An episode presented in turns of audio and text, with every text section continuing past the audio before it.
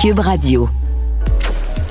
Cher public, nous vous invitons à prendre place confortablement et à fermer la sonnerie de votre téléphone cellulaire. En cas d'incident, veuillez repérer les sorties de secours les plus près de vous. Bon divertissement. Un, deux, un, deux. OK, c'est bon, on peut y aller. Sophie Durocher. Elle met en scène les arts, la culture et la société pour vous offrir la meilleure représentation radio. Sophie Durocher. Tout un spectacle radiophonique. Bonjour tout le monde, j'espère que vous allez bien en ce beau vendredi. En tout cas, moi, ça ne pourrait pas aller mieux. Premièrement, ben, c'est la fin de la semaine. Et deuxièmement, parce que j'ai en studio avec moi quelqu'un que j'admire beaucoup au point de vue professionnel et au point de vue personnel aussi. Bon, elle a l'air surprise que je lui dise ça. Mireille Desglin, bonjour. Bonjour Sophie. Pourquoi tu es surprise que je dise ça, Mireille? Ben non, ben je suis toujours un peu surprise. Ben c'est gentil d'abord. Euh, Ben, très écoute, hein, gentil. Comme comédienne, comme animatrice, comme euh, et comme je dis au point de vue humain, parce que euh, depuis plusieurs années maintenant, ton engagement pour les personnes avec une déficience intellectuelle, ton engagement n'a jamais failli. Euh, ton engagement à l'origine, c'était en présence de ta sœur Catherine, qui est décédée en 2011, mais ton engagement n'a pas failli depuis 2011. Puis je te sens émue Ben moi à l'évocation toujours- de ta sœur, bien Oui, sûr. ben évidemment quand on perd sa, sa sœur jumelle en plus. en plus. C'est, c'est toujours. euh, En fait, on se fait pas beaucoup au deuil. Comme ma mère, euh, ça va faire six ans, et je trouve que le processus de deuil c'est très long. Hmm. Euh, moi, j'ai perdu mon père, j'avais 12 ans. Et tout le monde était horrifié, me disant, mais c'est terrible, une petite fille qui perd son père. Oui, c'est terrible. Mais quelque part, on, on a vécu tellement peu de choses et beaucoup de choses en même temps. Mais tu sais, quand on perd sa mère euh, de 96 ans, quand on en a, nous, euh, je sais plus, 59 ou 58, et ma sœur jumelle, c'est sûr que le deuil est, se- ne se fait pas facilement. Mais je suis contente que tu dises ça, que tu parles de ta maman, Janine Tuto, que tu parles de ta sœur Catherine en parlant de la longueur du deuil parce qu'on vit dans une société où il faut que tout aille vite et euh, quand on, on entend parfois quelqu'un qui dit bon ben je sais pas moi par exemple moi ma cousine est décédée il y a plus de 15 ans ben c'est comme si c'était arrivé Mhm. hier. Je, je n'arrive pas. Puis des fois, les gens disent, ben coudon, Sophie, ça fait tant d'années. Ou toi, peut-être des fois, les gens te disent ça. Ben coudon, ça fait 11 ans, Mhm. ça fait 5 ans, ça fait 6 ans. Donnez-nous le temps de prendre le temps. C'est Absolument. important. C'est Important. important. de prendre le temps. Absolument, c'est drôle parce que mon mari, que- qui est formidable, Jean-François Lépine, pour ne pas le nommer, Oui. il m'a dit Ta mère est partout chez nous. c'est vrai, elle est partout. Il y a des photos de Janine chez Et toi. il y a un Oui. magnifique tableau que euh, on a un ami commun, Louis Boudreau. Oui. J'ai ma mère, mais Ah. c'est genre, un, je sais pas moi, trois pieds par six ou même plus grand que ça dans le salon. Euh, sa photo de passeport quand elle avait 9 ans, parce que Louis fais- Oui. euh, faisait et, et fait encore des, des, des portraits de gens qu'il aime, qu'il admire, quand ils étaient petits, avec une photo de leur en- Oui, a- quand ils étaient enfants. Il y a un tableau de René Lévesque, Oui. il y a Félix Leclerc, il y a plein de personnalités qui ont marqué le Québec et ta mère, Janine Suto, Ouais. a bien sûr marqué le Québec. Ouais. Et la raison pour laquelle je te parlais de ton engagement, c'est que tu es avec nous aujourd'hui pour nous parler d'un événement donc de, de levée de fonds, un événement bénéfice qui va avoir lieu le 31 janvier au théâtre du CEP euh, lors d'une représentation de Gaz Bar Blues, donc l'adaptation au théâtre du film Formidable. Et l'argent, c'est pour justement cette association pour les personnes avec une déficience intellectuelle. J'ai envie, avant qu'on rentre dans le vif du sujet, de te demander aujourd'hui, là, ça fait 11 ans que ta sœur est décédée, qui était elle-même donc trisomique. Euh, Est-ce que euh, tu trouves que la société a évolué? Est-ce qu'on, 11 ans plus tard, on accueille mieux ou on entoure mieux les personnes avec une déficience intellectuelle? C'est une bonne question, comme je suis moins euh, sur le terrain, si je peux dire. Mais c'est sûr que quand ma sœur est tombée malade en 2009, la première fois, et qu'on est arrivé à l'hôpital et tu sais, quand on arrive à l'hôpital dans une, euh, une phase difficile, on t'alloue, enfin, c'est pas le bon mot, mais il faut que tu travailles avec une travailleuse sociale. ou Oui, un travailleur on t'affecte, euh, On- oui. merci, on m'affecte, on m'a affecté. Et là, j'étais un peu découragée parce que, bon, je veux pas faire un éditorial euh, ici, mais bon, d'abord, elle parlait à peine français et puis en plus, euh, elle, était complètement bouche bée euh, devant une personne trisomique. Alors, elle était, puis ça, ça fait 13 ans de ça. Alors, c'était ça, ça m'avait, et que dire ce que ça avait fait à ma mère. Ça avait été terrible comme choc parce qu'elle pouvait pas comprendre les besoins, elle pouvait pas comprendre ce dont on avait besoin comme famille. Oui, mais tu dis que tu veux pas faire un éditorial. Moi, je t'inviterais à en faire un, Mireille. Euh, tu connais mon amour de, la, de la controverse. Euh, euh, c'est important de dire ces choses-là parce que tu viens de nous dire deux choses qui, moi, me jettent à terre. Premièrement, en 2011, quelqu'un qui travaille dans le système Ouais, de santé 2009, ouais. Ouais, ou dans le système public, en tout cas, qui ne maîtrise pas le français. Déjà, là, on a un scandale. Et toi, bon, ton, ton parrain, c'est Félix Leclerc, si je Ouais. me trompe pas. Bon, ben, quand on a comme parrain Félix Leclerc et que notre sœur ne peut pas être soignée en français au Québec, euh, il y a de quoi révolter notre, Oui. euh, notre Oui, fibre euh, québécoise, canadienne, française, Mireille. nationaliste, Oui. ça. Elle a été très bien euh, soignée en français. C'est juste que la travailleuse sociale. Oui. Oui, je sais. Mais tu sais, quand on est pris, quand on est embourbé dans des histoires de à maladies, de tout, on, on, on essaie d'aller au mieux et de se mettre personne à dos. Je comprends. Parce que là, c'est pas le moment de faire des batailles. Il aurait peut-être fallu qu'après on fasse une bataille, mais là, une fois que ma sœur est décédée, euh, en fait, qu'on on a pris la décision de la débrancher parce qu'elle n'aurait pas pu respirer par elle-même.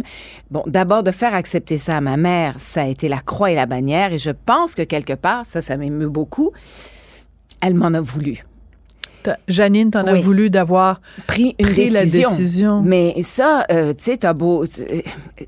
Tu sais, être une sœur, c'est quelque chose. Mais être une mère, comment veux-tu prendre une décision comme ça de débrancher ton enfant? C'est quand même. On vient de le vivre à Sainte-Justine, là. Bon. Euh, mais c'est c'est très douloureux, peu importe dans quel état est ton enfant, peu importe l'âge du parent, ça reste quand même une décision. Mais là, fallait prendre une décision. Euh, donc, euh, on a insisté parce qu'on lui a fait, à ma mère, on lui a dit, puis les médecins étaient extraordinaires aux soins intensifs, extraordinaires. Mais là, il fallait se rendre à l'évidence. On pouvait pas garder Catherine branchée. D'abord, ça enlève aussi, malheureusement, de la place pour des gens qui ont vraiment besoin de soins aussi. Il faut, tu sais, il faut essayer d'analyser la situation, pas froidement, mais de façon rationnelle. Je comprends. Tu sais, bon. Mais moi, je ne suis que la sœur, même si on est jumelles. Oui. C'est beaucoup. Mais parler de ça de façon rationnelle avec notre mère, Hmm. c'était une autre paire de manches. Je comprends et je voulais pas. Mon but n'était Mais pas de te faire revivre des moments Non, non, pas du tout, douloureux, mais euh, mais mais c'est important parce que tout ça fait partie de la façon dont, euh, comme société, on, on, on traite aussi les gens qui sont différents. Parce que je reviens à ta travailleuse sociale Ouais. il y a 12 ans. Ouais. qui était comme décontenancée devant ta sœur trisomique, comme si c'était la première fois qu'elle en voyait un, comme si c'était une extraterrestre. Oui. Euh, on, donc, il y a encore du chemin à faire parce que même en 2023, on va finir par Mhm, s'habituer ouais. à dire 2023, euh, cette différence-là, on la, on la voit pas beaucoup autour de nous. Euh, et on traite encore les gens différents comme s'ils étaient des extraterrestres. Tout à fait.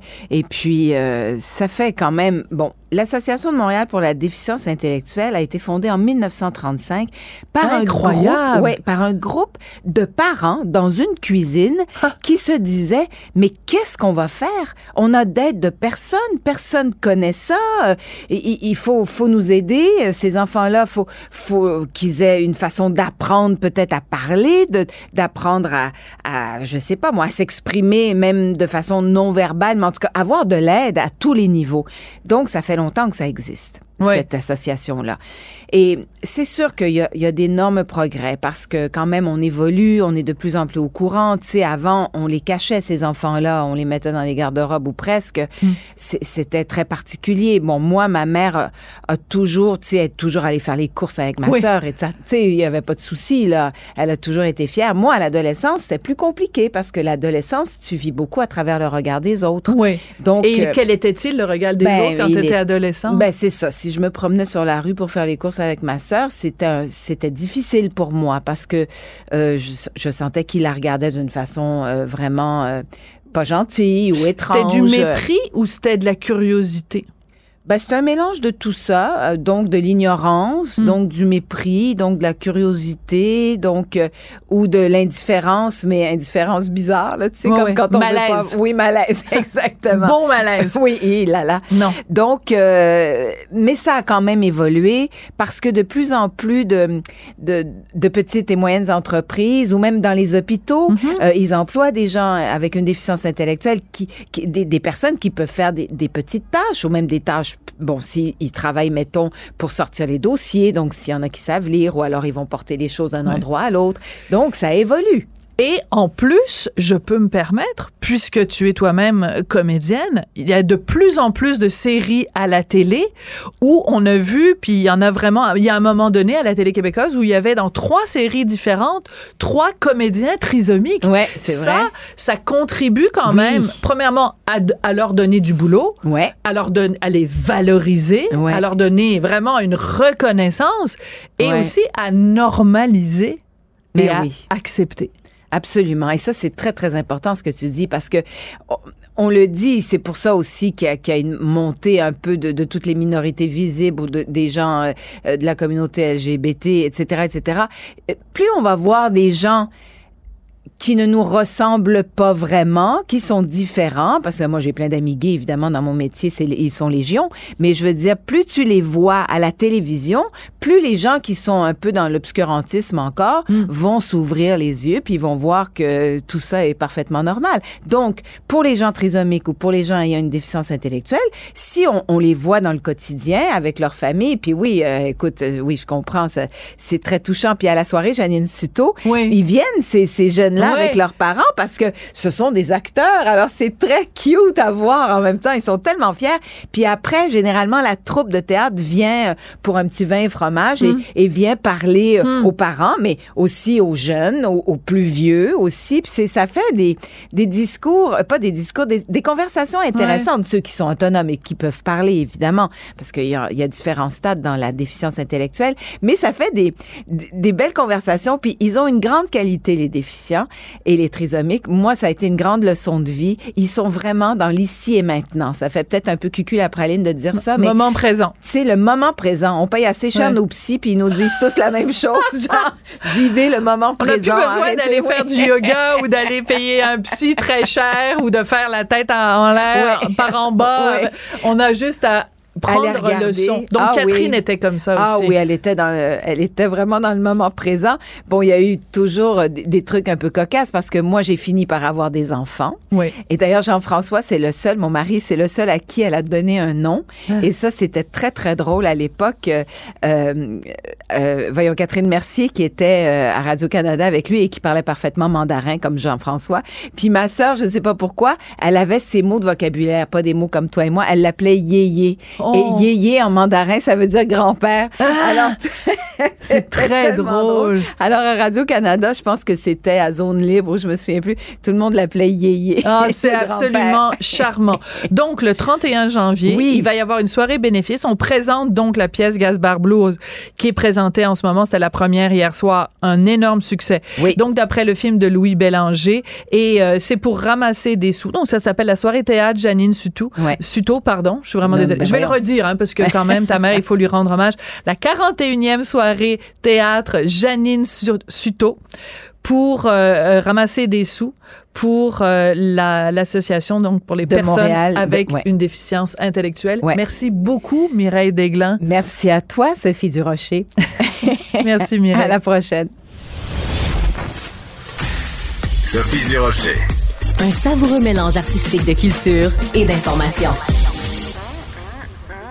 Alors, euh, c'était la première, c'était la première euh, hier soir de une émission qui était vraiment très attendue, une émission présentée en direct sur les ondes de Radio-Canada, c'est Zénith, une émission où différentes générations musicales s'affrontent et euh, ben euh, j'espère que vous l'avez enregistrée pour la regarder plus tard parce que ça ne sera pas rediffusé à cause des droits musicaux.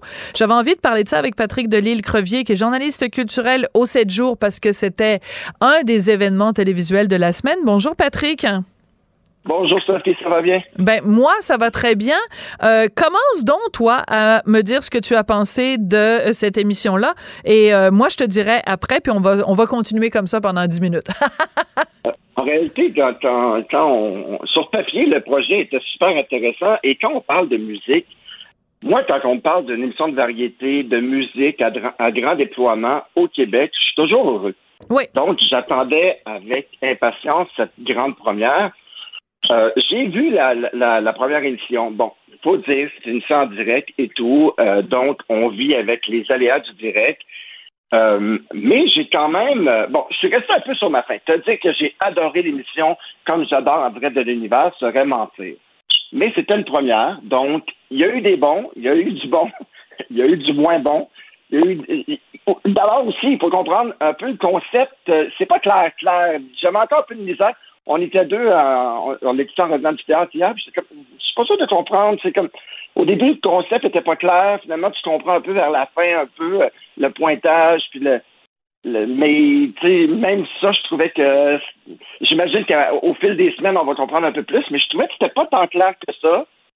Puis bien sûr, il y a des il y a des perfos plus euh, plus flamboyantes. Je parle entre autres de Joanne Blouin que j'ai trouvé fantastique et des un petit peu moins réussis, mais, ils ont, mais qui ont quand même plus de points. Alors, le pointage est un peu douteux. Ça, reste à voir. Là. Oui. Alors, Ben, écoute, euh, c'est, ça ressemble pas mal à toi, c'est-à-dire que euh, au début, je me disais bon, le concept, euh, si on fait, c'est-à-dire que les, les, les, les participants sont partagés selon les générations, donc il y a les boomers, les X, les Y, etc. Bon, et je me disais bon, ben chacun va aller piger exclusivement dans des chansons de sa génération il va falloir s'adresser aux gens selon les critères de leur génération. Finalement, la question des générations est pas super importante, sauf quand, à un moment donné, il y a un des participants qui chante En deux joints de Robert Charlebois, des paroles de Pierre Bourgault. Et là, les plus jeunes ont donné une super mauvaise note. Et quand on donne la parole à la capitaine de l'équipe, elle dit, ben, c'est parce que euh, mes collègues et moi, on reconnaissait pas la chanson. Et Écoute, j'étais sur le petit bord de pleurer. Je me disais, on a parlé tellement souvent en 2022, ah, les jeunes connaissent pas Véronique Cloutier. Là, c'est plus grave, selon moi. Ils connaissent pas Robert Charlebois, connaissent pas la chanson Entre deux joints, tu pourrais faire quelque chose, entre deux joints, tu pourrais te grouiller le cul. C'est qui ces jeunes-là et qui sont leurs parents qui leur ont pas appris les classiques de la musique québécoise? J'étais un peu découragée. On reconnaissait pas la chanson ou on, on ne connaissait pas la chanson? Ah, c'est possible. Moi, j'ai entendu, on ne reconnaissait pas la chanson, ce qui m'a fait quand même tirer un peu des cheveux parce que moi, je trouvais que euh, on la reconnaissait très bien, la chanson, puis je trouvais ça un petit peu... Euh, euh, je trouvais ça intéressant, ce que, Jason en avait fait, Jason Droit l'éveiller. Je trouvais que, bon, après ma barre, c'est pas un chanteur, mais je trouvais quand même que dans les candidats d'hier, je trouvais que celui qui, bon, on parle pas de Joanne Blouin, mais qui avait quand même bien tiré son épingle du jeu je trouvais ça intéressant. J'ai trouvé comme quand elle a dit ça, je me suis dit, mon Dieu, ok, moi je trouvais qu'on la reconnaissait la chanson, ouais, et qu'elle avait réussi à lui apporter un, petit verre différent, une touche un peu plus moderne, justement pour aller chercher euh, cette nouvelle génération. Et finalement, ça, ça a passé dans le bar et ça n'a pas fonctionné. Mais moi, j'ai compris qu'elle ne reconnaissait pas la chanson, mais peut-être que je le réécoute, peut-être que tu as raison peut-être qu'elle ne connaissait pas la chanson. J'espère que c'est pas le cas. Ben, c'est parce qu'elle dit ça a euh, pris ça a pris une minute avant qu'on la reconnaisse, mais mais la prestation au complet a duré à peu près deux minutes trente. Donc s'ils ne la reconnaissaient pas, ça veut dire qu'ils euh, ne, ne, ils, arrivaient pas à mettre le doigt dessus de oh mon Dieu c'est la chanson hyper connue en deux joints. Donc en fait ça revient un petit peu euh, un petit peu au même parce qu'au début il la chantait exactement telle qu'elle était. Écoute c'est assez particulier parce que bon il faut juste expliquer, c'est que donc il y a des, des, des, représentants de chacune des générations qui viennent faire une prestation qui est très préparée. Euh, justement, il y a différentes mises en scène, des chorégraphies, un gros show. Jean-François Brault, à un moment donné, euh, il vole dans les airs, il est accroché par des fils, il vole dans les airs. Donc ça, ce sont des numéros qui sont très, très travaillés. Et il ne vole pas haut, mais il vole. Il vole pas haut, non, puis il chantait pas formidablement bien. Euh, lui, lévite, mais moi, je l'évite. Bon, alors voilà, mon jeu de mots pour la journée est fait. Et euh, mais c'est qu'après, euh, ils ont l'occasion d'augmenter ou de modifier leurs points en faisant une deuxième prestation sous un style karaoké. Et ça, je trouve que ça, ça vient complètement défaire le concept de l'émission parce qu'ils chantent des chansons dont ils connaissent pas bien les paroles, c'est pas joué dans leur tonalité euh, euh, et ça donne de, ça fait boboche, ça fait amateur. Tu sais, moi, je veux dire, euh, c'est payé. Euh, regarder une émission où des gens font du karaoké euh, un peu cheapette, un peu tout croche, alors qu'ils viennent de nous faire une performance absolument fabuleuse, c'est pas fort. Jean-François Brault qui chantait si exceptionnel d'André Waters, c'était insupportable à écouter. Ouais, c'est pas facile, hein, quand tu dis chanter, euh, chanter, une, chanter, une, chanson que tu connais pas tant de ça, qui est pas dans ta tonalité, en direct à la télé, et je leur lève mon chapeau parce que c'est pas évident. Le résultat des. Puis c'est ça aussi probable, le gros problème avec cette émission-là, c'est que il y a une partie où c'est tellement préparé, voilà. répété, et là, tout d'un coup, on se retrouve, puis en plus de ça, c'est dans le but d'avoir plus de points que ce que tu as fait au, départ qui était répété. Mais là, ça marche pas. Euh, vous mieux orchestré. Donc, c'est peut-être un. Comment tu peux avoir plus de points en improvisant, en faisant du karaoké sur une chanson qui n'est pas dans ta tonalité et tout? Oui, ça peut être un petit peu. Euh, c'est un peu douteux. J'ai de la misère à. à J'adhère pas tant à cette, euh, ce concept-là de reprendre une chanson pour avoir plus de points que quelque chose que tu as répété et que. Donc, c'est un petit peu. Mais j'imagine que ça a travaillé, c'était une première hier. Mais effectivement, même Joanne Blouin, qui, qui, chantait une chanson euh, Higher Love, qui en passant, je sais pas, mais on, a parlé de cette chanson-là comme une chanson de Whitney Houston, puis ça m'a fait un peu friser parce que c'est une reprise de Whitney Houston, mais c'est une chanson de Steve Winwood. Mais non, mais. Mais euh, mais non, mais c'est comme quand on dit une chanson de. Oui, puis c'est aussi parce que des, les gens se l'approprient. Tu quand on présente une chanson en disant c'est une chanson de Céline, mais en fait, c'est une chanson de Jean-Jacques Goldman. Mais tu sais, on comprend que, bon. Non, mais c'est lui qui l'a popularisé au oh, départ. Oui, je comprends. oui, oui, tout à fait. On l'entend, c'est une chanson de. Et, et donc, euh, moi, ce que je dirais, c'est c'était la première, c'est en direct, c'est un gros show. Mais peut-être que, je sais pas, il, aurait peut-être fallu inverser un peu, arriver avec, euh, avoir plus de points avec la, la deuxième performance qui est celle qui est répétée. Parce que c'est un peu illogique d'avoir plus de points pour une. Ben, c'est-à-dire qu'en fait, ils se mettent en danger parce que en euh, faisant cette chanson à karaoké, ils risquent aussi de perdre des points. Donc, c'est ça qui est intéressant. C'est que s'ils font une bonne performance, ils peuvent augmenter leurs points, mais ils prennent le risque d'en perdre. Alors, au moins, il y a un élément de, de suspense. Écoute, il y a un point que je veux euh, soulever avec toi qui est, qui est le suivant. C'est que chacune des générations, il y a un capitaine. Donc, il y a des gens du public qui votent. Euh, euh, et chacune des, des, générations a un capitaine. Alors, tu as par exemple Norman Brathwaite, qui est le capitaine des, euh, des, euh, des, ben, des vieux, disons-le, des boomers. et tu as Bouvette, Claudia Bouvette, je pense, qui est la, la porte-parole des jeunes. donc, chaque génération, Elise Marquis pour les un petit peu plus vieux. Et ils ont pas grand-chose à dire. Je me dis, tu as un gars comme Norman Brathwaite sous la main. en une heure, plus d'une heure d'émission, il dit peut-être trois trois mots. Euh, est-ce que c'était vraiment nécessaire de, je sais pas, c'est c'est décevant parce que tu sais, t'as un gars comme Norman Brathwaite, bon, il est capable de sortir une ligne, puis euh, ça fait l'émission. Mais euh, je trouve que les, les capitaines de chacune des équipes sont complètement sous-utilisés. Donc, il y a peut-être quelque chose à, à retravailler à ce niveau-là aussi. Mais moi, je suis comme toi, j'adore euh, voir des prestations musicales à la télé, euh, mais il y a rien. Bon, Joanne Blouin hier, je trouvais que c'était très beau en effet quand elle euh, quand elle chantait ça, euh, euh, Killing Me Softly, mais je sais pas, j'ai j'ai pas complètement capoté comme dans les publicités de Maxi. Et je pense que c'est pas mal le constat général. Tu sais, j'ai lu aujourd'hui, je abonné à plusieurs sites sur la télé et tout, euh, de gens de, de, de, de, de gens qui écoutent la télé et qui commentent et tout. Puis c'est pas mal ça aussi. Mais en même temps, c'est une première. Donc, c'est une première en direct. C'est un gros concept. Oui, mais c'est une première. C'est une euh, première. Euh, c'est Patrick, écoute, c'est, c'est notre diffuseur national. Ça a dû coûter des dizaines et des dizaines et des ah dizaines de milliers de dollars. Ah Il y a dû avoir des je sais pas combien de pilotes. c'est une première. Il y a quand même des choses qui sont inscrites dans l'ADN de l'émission. Euh, je pense pas qu'ils vont changer ça de la première à la deuxième euh, Ouais, émission. Euh, et, euh, et même, je te dirais, moi, Véronique Cloutier, je l'adore comme animatrice. Elle a très peu de choses à faire. Elle passe le micro. euh, tu sais, c'est, c'est, c'est. Je pense qu'il y aurait, il y a sûrement une meilleure utilisation de ces talents-là. Tu sais, t'as Norman Brathwaite sur le plateau, t'as Véronique Cloutier, puis euh, ils sont, sont, sont, je sais pas, ils sont un peu sous-utilisés. Écoute, une question de, de, de fille. Euh, que je te pose à toi parce que ton mari, euh, Andrew McNeely, il est dans le domaine de la mode. Euh, Qu'est-ce que tu as pensé de la façon dont Véronique est habillée? Quand même des shorts métalliques avec une veste pour homme trois fois trop grande pour elle. Ton mari, il disait quoi? Est-ce qu'il trouvait ça cute? C'est drôle parce que j'ai demandé justement la question au mari parce que je disais, ah, Véro, tu Véro, c'est une belle fille et tout. Ben Et oui. Là, je dis, Andrew, qu'est-ce que, que tu penses du look? Il m'a dit, j'aime le haut, j'aime pas le bas. Bon, ben là, moi, j'aimais le bas, puis j'aimais pas le haut. Euh, je sais pas, elle prend l'habitude ces temps-ci, euh, Véro, dans ses documentaires et tout, de porter que ça. Des vestes pour hommes trois fois, pour, euh, euh, trois fois trop grandes. J'imagine que c'est la mode.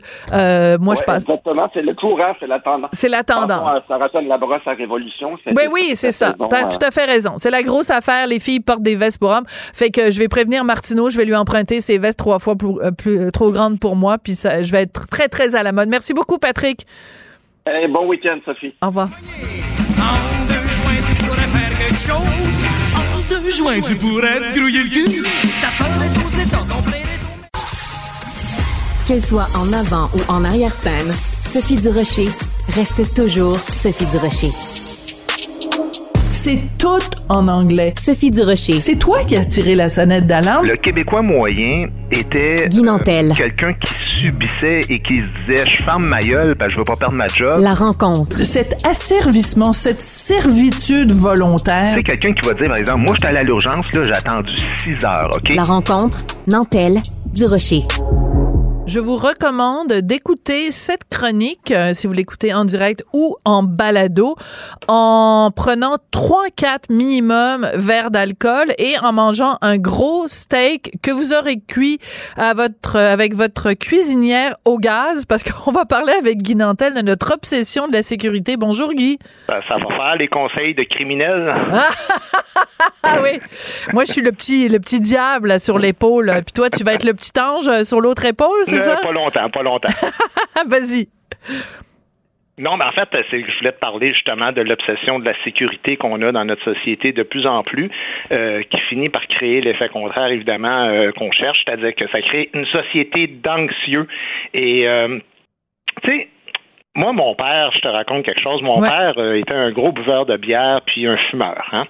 Et euh, je me souviens quand j'étais au cégep, à un moment donné, j'avais jasé avec lui, puis il me disait Ah, la drogue, là, ben, il parlait du cannabis, là, ça, c'est, c'est terrible, ça, c'est mauvais, puis tout ça. Puis à un moment donné, j'avais dit Ouais, mais tu sais, je dis, toi, tu fumes, le tabac, c'est une, c'est un- c'est une drogue, puis l'alcool, c'est une drogue. Puis il, il était totalement contre. Il disait Non, non, non, non, l'alcool, il y a l'alcool, le tabac, puis les drogues, mais ça n'a rien à voir, tout ça.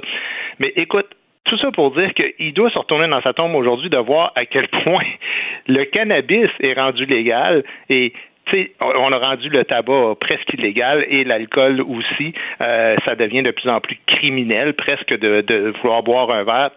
Tout ça pour dire que le monde évolue et ce qu'on disait hier est plus nécessairement vrai aujourd'hui. Comme Oui. ce qu'on dit aujourd'hui ne sera pas nécessairement vrai demain. C'est pour ça qu'il ne faut pas s'enfermer dans des croyances toutes faites.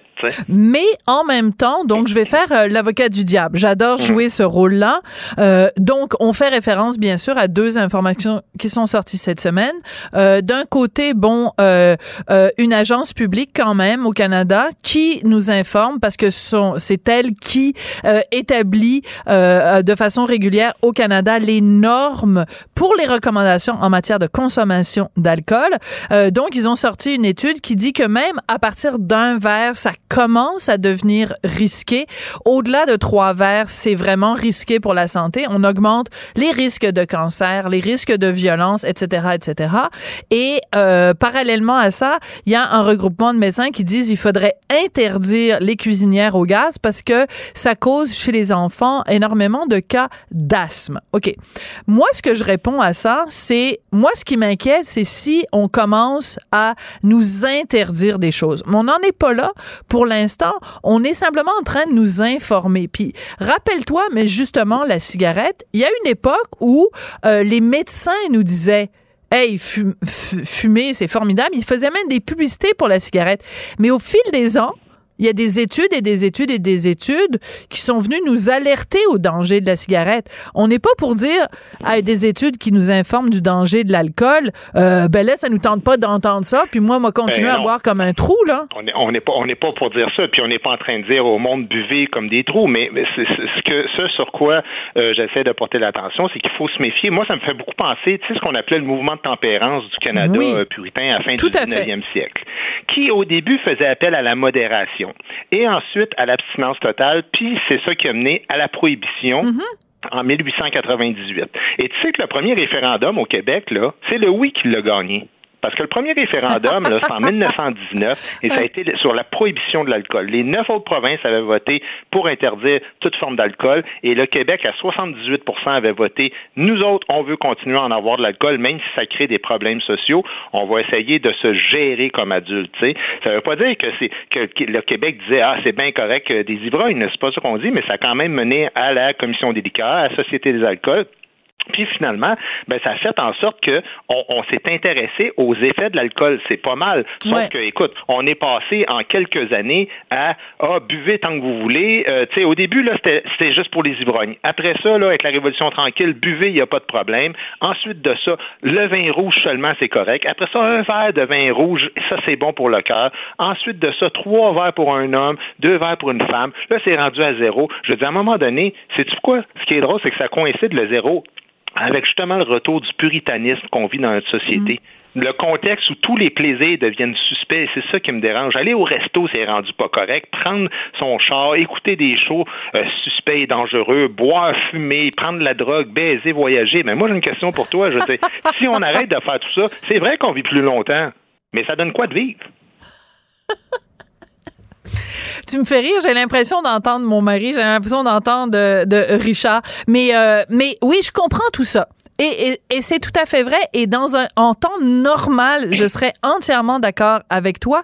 Et il y a rien que j'aille plus au monde que les petites polices qui nous disent euh, quoi faire. Sauf que à un moment donné, il y a juste une réalité euh, scientifique. Je parle euh, euh, de l'alcool, ok? Euh, je vais, je vais juste encore une fois revenir avec mon exemple personnel. Tu le sais, en 2022, j'ai presque complètement arrêté l'alcool. Je l'ai pas arrêté complètement. La preuve, je suis allée manger euh, chez toi l'été dernier au chalet et j'ai pris, j'ai dû prendre deux verres de vin dans toute la soirée. Mais le, le simple fait d'avoir énormément réduit ma consommation d'alcool, je prends, mettons, en ce moment là, je prends peut-être deux verres de vin par mois. OK? Je dors comme j'ai jamais dormi. Je suis en forme comme j'ai jamais été en forme. Je suis beaucoup moins euh, irritable. Ma peau est belle comme elle l'a jamais été. Tout, tout, tout, tout, toutes sortes de bobos que j'avais, que j'ai pu. Euh, je dis pas que je dois dire à tout le monde arrêtez de boire parce que c'est bon puis c'est ceci, mais juste une expérience personnelle, ça a vraiment changé ma vie de oui, mais réduire. Sophie, il y a- il y a- c'est un poison, l'alcool. On est d'accord, Bon. les deux, là. C'est un poison. Mais si tu fais juste manger des légumes, ta peau va vraiment devenir plus belle aussi. Puis si tu fumes pas, puis si tu bois pas, puis si tu baisses pas, tu sais que tu pogneras absolument aucune MTS. Tu es au courant de ça? Il y a une étude qui le dit. Ben, Oui, puis si tu baisses pas, tu hein, risques pas de tomber c'est toujours enceinte. conditionnel. Ouais, C'est- ouais. Toujours serait, pourrait être, parce qu'il se prononce Ouais. jamais clairement. Évidemment, on est d'accord là-dessus. Mais tu sais, Nathalie Collard, elle, là, a écrit un, un article, le déni n'a pas meilleur goût. Tu sais, puis là, elle dit, le Centre canadien sur les dépendances et l'usage des substances dit que même à partir du premier verre, c'est dangereux. Mais évidemment, c'est le Centre canadien, ses dépendances et sur l'usage des substances. C'est ça sa job. Il ne sert qu'à ça. Ouais. dire, si tu as le Centre canadien contre les MTS, il va te dire que baiser, c'est dangereux. Ouais. Mais c'est- sûr. Je veux dire, à un moment donné, on devient trop obsédé par ça.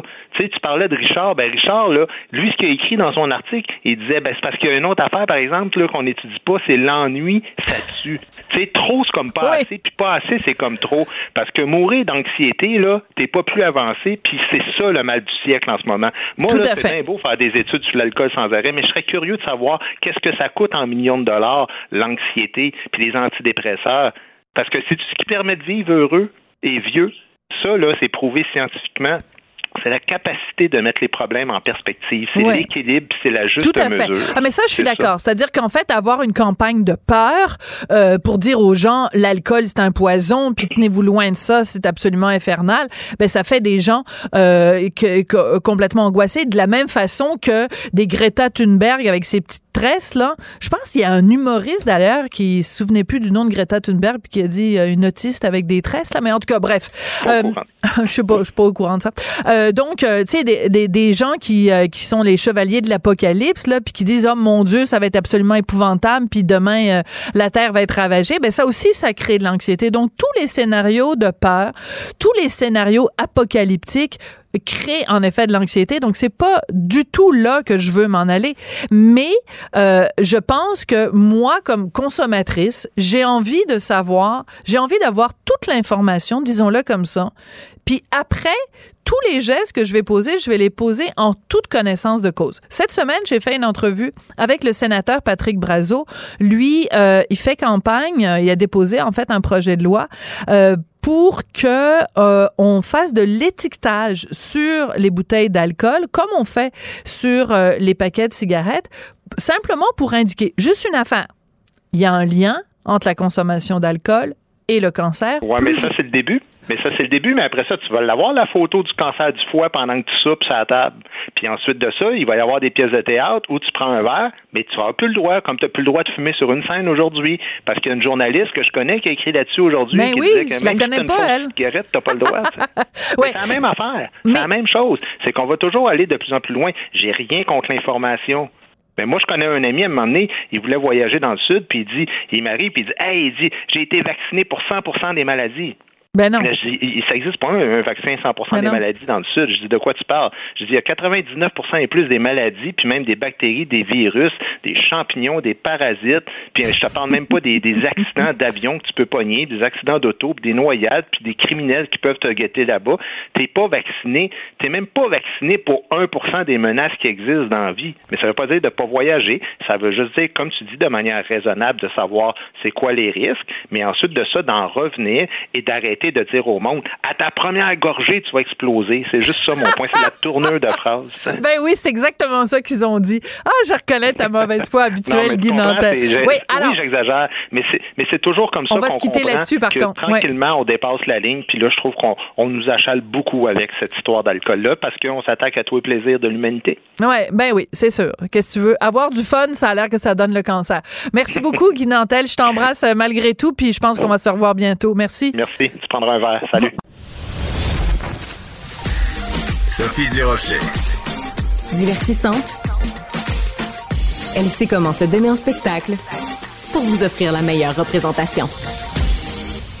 Bon, ben, il faut que je vous fasse une confidence. Euh, ces jours-ci, j'écoutais euh, la télévision et j'ai eu un coup de foudre, mais vraiment un gros, gros, gros coup de foudre. Je, suis- tombée en amour avec un gars que j'ai vu euh, à la télé. Donc, euh, prévenez mon mari. Je suis tombée follement, euh, vraiment un gros coup de foudre pour un jeune homme qui s'appelle Antoine et qui est un comédien qui joue son propre rôle dans une série télé qui s'intitule À propos d'Antoine. C'est une série qui est écrite par Kathleen Rouleau, qui est au bout de la ligne. Bonjour Kathleen. Salut Sophie. Je pense que tu vas avoir beaucoup de ces réactions-là. À propos d'Antoine, donc ça raconte euh, ton histoire, le jour où tu es tombée amoureuse d'un gars qui avait un fils euh, polyhandicapé, autiste, épileptique, euh, qui se déplace en fauteuil roulant. Et ce fils-là s'appelle Antoine et il joue son propre rôle dans la série. Euh, quel genre de, de réaction tu as depuis que la série est diffusée sur Club Illico? Ben à date, c'est tout très positif. À mon grand bonheur, je suis euh, vraiment très touchée, très émue parce que je reçois beaucoup de, de témoignages, beaucoup de commentaires aussi. euh, donc, euh, je suis vraiment très très heureuse. Alors, euh, j'imagine que quand tu as commencé cette euh, relation-là avec Sylvain Parent-Bédard, que euh, quand tu as euh, appris à connaître euh, Antoine et tous les défis qui venaient avec, ça a pas pris beaucoup de temps avant qu'il y ait des gens dans ton entourage qui disent, mon Dieu, ce que tu vis, c'est tellement particulier, tu devrais écrire là-dessus. À quel moment, toi, tu t'es dit, oui, il y a vraiment matière à écrire une série télévisée? En 2018, j'ai commencé à suivre euh, le cours de scénarisation comédie à la télé à l'École nationale de l'humour. Puis euh, Sylvain, qui est mon chum, euh, m'a dit tu devrais écrire une série au sujet d'Antoine. Et moi, c'était pas vers ça que je me dirigeais du tout. J'avais commencé un autre projet. Puis j'étais j'hésitais en fait quand il m'a dit ça parce que bon, Antoine, c'est pas un animal de cirque, je voulais pas nécessairement l'exposer. Puis en réfléchissant, j'ai vu qu'il y avait peut-être une opportunité de de passer un message d'espoir, de un message d'ouverture, puis, puis de montrer aussi comment ça se vit la vie avec une personne handicapée, euh, que c'est pas toujours triste et malheureux comme on le voit souvent à la télévision.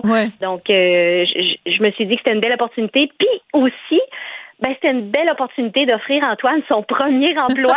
c'est pas formidable, ça? Ah non, c'est génial. Alors, la raison pour laquelle je dis que je suis tombée euh, amoureuse de, d'Antoine, c'est parce qu'à un moment donné, toi aussi, dans la série, tu nous racontes ce coup de foudre-là quand tu as rencontré euh, Antoine et qu'il y a eu un geste vraiment de tendresse entre vous deux. Alors, euh, pour ceux qui n'ont pas encore eu la chance de commencer à regarder cette fabuleuse série, on va écouter un petit extrait de la bande-annonce. Allez. Salut. Quand j'ai rencontré Marc, tout était en place pour un coup de foudre phénoménal. Qu'est-ce que tu fais dans le festival? Le festival, il m'appartient. il venait voir mes spectacles. On avait plein de points en commun, comme par exemple, on tripe sur la crème glacée, puis on se trouve bien drôle. tu fais pas ça de pas la main! Vite de même, ça a l'air super romantique, mais je vais vivre la première fois la plus importante de toute ma vie. Alors, je, je, je, je l'arrête là, la bande-annonce. Il faut pas qu'on en dévoile trop.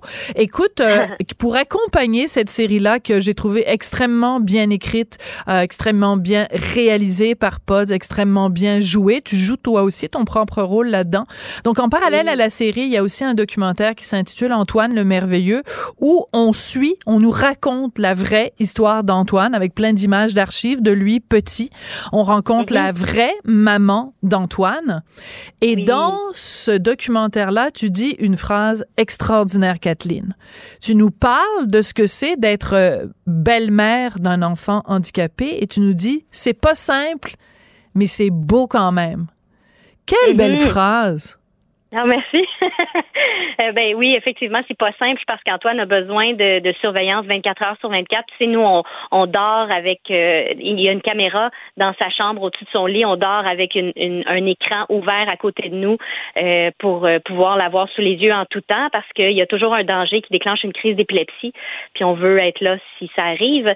Donc, c'est pas simple. tu sais, Antoine, c'est pas quelqu'un qui est qui est exigeant, qui demande beaucoup, mais c'est par sa condition, on, doit, euh, on, il y a beaucoup à voir et à faire. Oui. Donc euh, c'est pas simple, mais c'est très beau parce que on a des moments de grâce, on a des, tu sais, je veux dire, cet été quand on a tourné. Euh, pour, pour toute la famille, c'était extraordinaire. C'était une grande, grande, grande réussite, une grande, grande, grande victoire pour Antoine. Euh, puis, puis comme je le dis dans, dans le documentaire, on, on vit pas dans l'attente avec Antoine. Donc chaque petite réussite, euh, c'est, ben, je me cite, c'est l'Himalaya. Donc euh, on est vraiment on vit vraiment, on passe toute la gamme des émotions, un peu comme j'ai voulu le démontrer dans la série.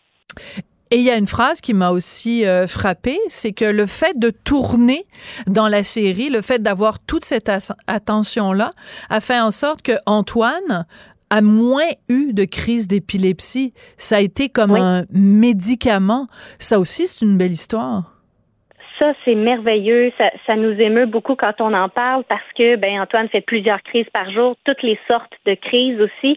Puis on, s'est rendu compte avec les tournages que ben le soir était tellement fatigué qu'il faisait des nuits complètes sans hmm. faire de crise. Euh, puis même tu sais dans la journée, euh, Antoine à cette époque-là, il y avait il y avait toujours une période de la journée vers 11 heures où il faisait une séquence de crise. Puis cette séquence-là a comme un peu disparu. Euh, donc c'était vraiment euh, spectaculaire. Puis son neurologue avait dit, écoutez, si Antoine euh, cesse de faire des crises, euh, ben je, je, je ferme, euh, je, je vire tout le monde à l'hôpital et j'engage votre équipe. Ben, il n'y aura pas le choix. Il n'y aura pas le choix. C'est très drôle. Écoute, c'est important quand même de parler euh, d'un aspect plus sociologique à travers tout ça. C'est que pour l'instant, il est encore tout jeune, Antoine, euh, et il fréquente une école, mais cette école-là, il peut la fréquenter seulement jusqu'à l'âge de 21 ans. Est-ce que le après 21 ans d'Antoine, ça t'inquiète et ça inquiète euh, Et sa maman et son entourage? Je pense que euh, 21 ans, c'est le, le, le chiffre qui inquiète toutes les familles qui vivent avec une, une personne en situation de handicap. Il y a des maisons qui ouvrent comme la maison Louis Véro, il y a, il y a, il y a des maisons de répit qui ouvrent, mais euh, le, force est d'admettre que si on habite en région, on n'a pas accès à ces endroits-là c'est des c'est des endroits aussi qui, qui sont restreints. Tu sais, il y en a pas encore beaucoup, puis je suis pas sûre que l'offre peut subvenir à la demande. Donc euh, oui, c'est inquiétant. Euh, moi, je dis souvent que ça prendrait des écoles euh, à long long terme parce que ces gens-là n'iront pas nécessairement travailler, mais l'école, c'est pour eux un lieu de vie sociale c'est pour eux un endroit où ils côtoient d'autres gens qui ont un peu, je vais dire entre guillemets, la paix de leur famille, parce que veux, veux pas, tu sais, nous on est 24 heures sur 24 sur son cas. Puis, puis aussi c'est un lieu où ils peuvent se développer. Euh, maintenant, à 21 ans, euh, en tout cas aujourd'hui, au jour où on est, euh, à 21 ans, ben ils restent à la maison, puis ils ne peuvent que perdre des acquis ou en Bien tout cas sûr. Arrêter de arrêter d'évoluer.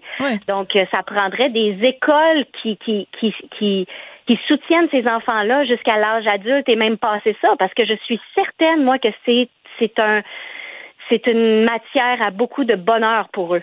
Ouais, mais tout à fait. Euh, et on le voit très bien. Il a l'air tellement heureux quand il va à l'école. Puis euh, il faut comprendre, c'est pas juste une école euh, euh, au sens traditionnel où on l'entend. Là, c'est plein de centres de stimulation, euh, de, de musical. Enfin bref, c'est absolument formidable. Juste très brièvement, euh, Kathleen.